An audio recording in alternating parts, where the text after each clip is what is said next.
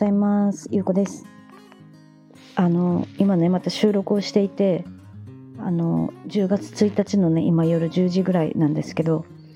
ちょっと寒くてね、あの、長袖と今、靴下履いてるんですよ。で、私、日本に帰ってくる時にね、まあ、の、なんか夏36度とか聞いてたから、あんまりちょっと暑すぎない方がいいなとは思っていたんですけど、ちょっと思った以上に寒くてですね、あの、今、布団も、も、布団もかけて収録をしています。で、私本当にね、あの寒いのが苦手なんですよ。で、その海外を転々としてたのも、日本のその寒さがダメで、っていうのもね、理由の一つだったんですよね。なので私いつもね、あの、だいたい25度以下になると寒く感じるから、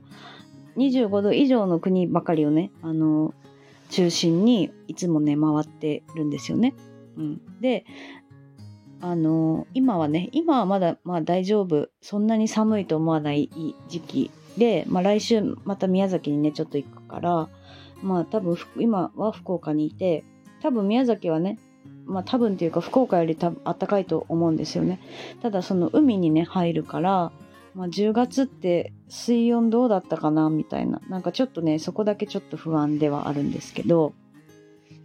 その後にね、私は10月の終わりに、あの、新潟に、私、おばあちゃん家が新潟でね、私、新潟生まれなんですけど、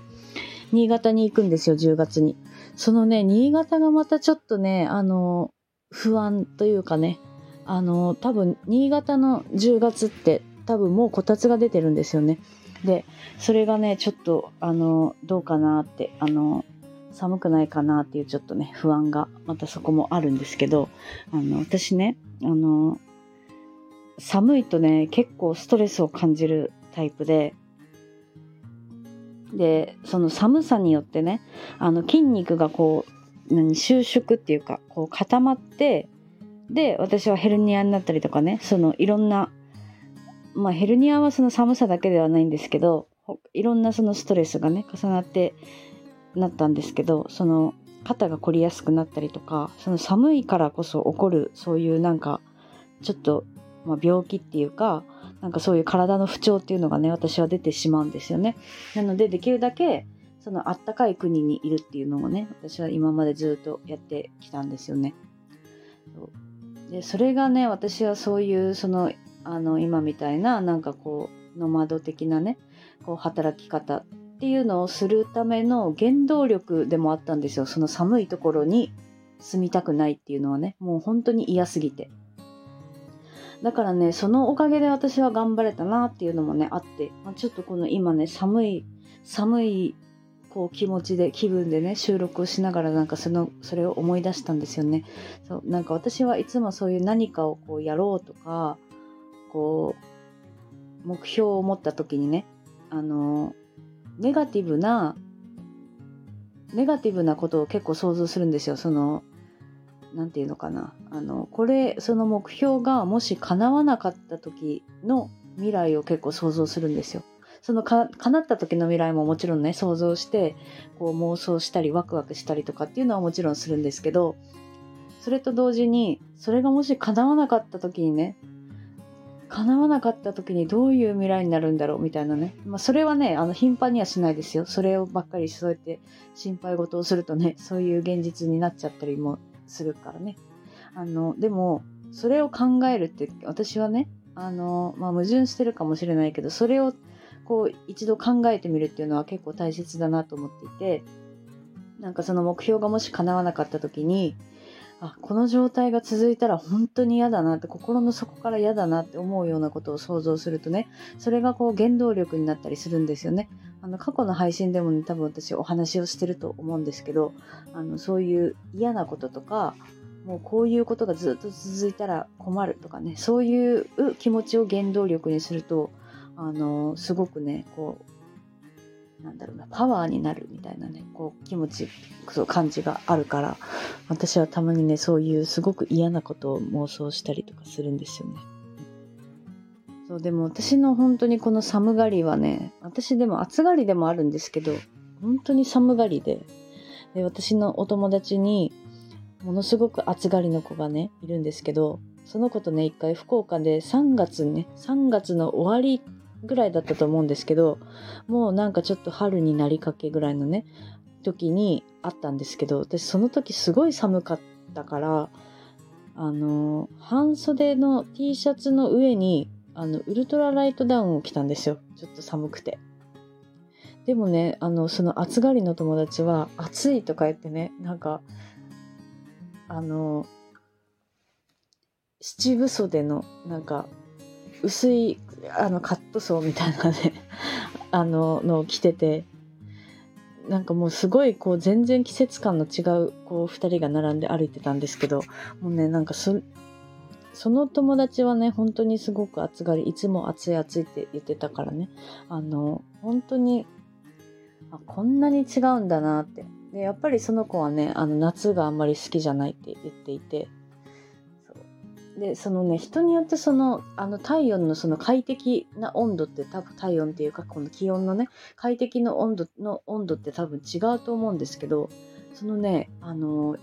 やっぱりその住む場所ってその快適さあの気温の快適さで選ぶっていうのもね結構私は大事だなと思っていて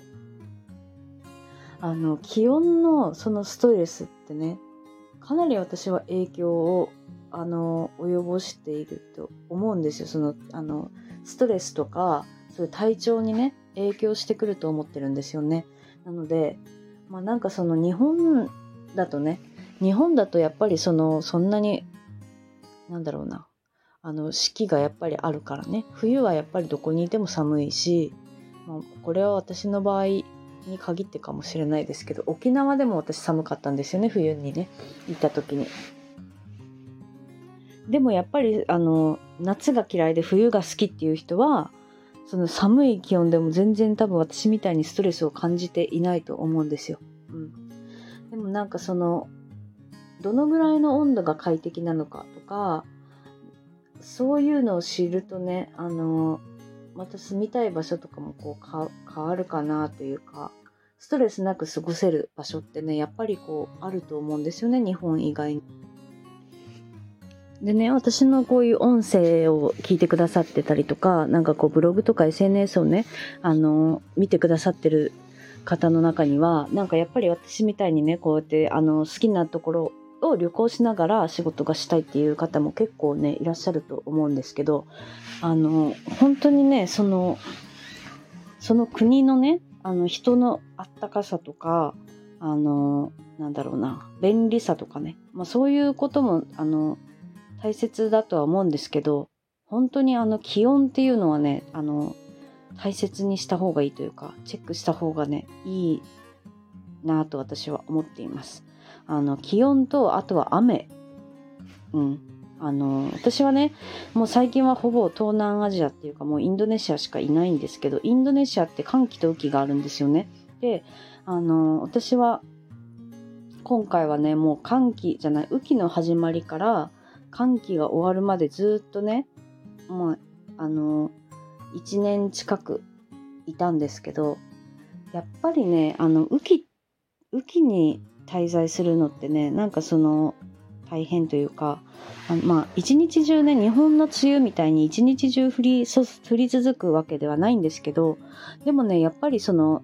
雨がブワーッと一気にねなんかこう数時間続くっていうこともやっぱりあるんですよ。であの私はね、まあ、外に出なくても仕事ができるので、まあ、外に出ずに済むのは済むんですけどでもやっぱりね私はその雨が降るとね頭が痛くなったりとかっていうのもあるんですよね。うん、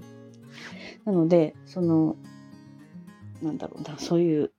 あの気温とその雨雨が多いかどうかとそういうのはやっぱり長く滞在する上でなんか調べておくといいんじゃないかなと思思います。うん、なんか今日はねそういうなんかそのあの気候のねちょっとお話をしてみました。なんかちょっと寒いなと思った時にねなんかこういうことをちょっと思い出したので、はい、お話をしました。ちょっと寒いですまだ。はい、では今日も聞いていただいて聞いてくださってありがとうございます。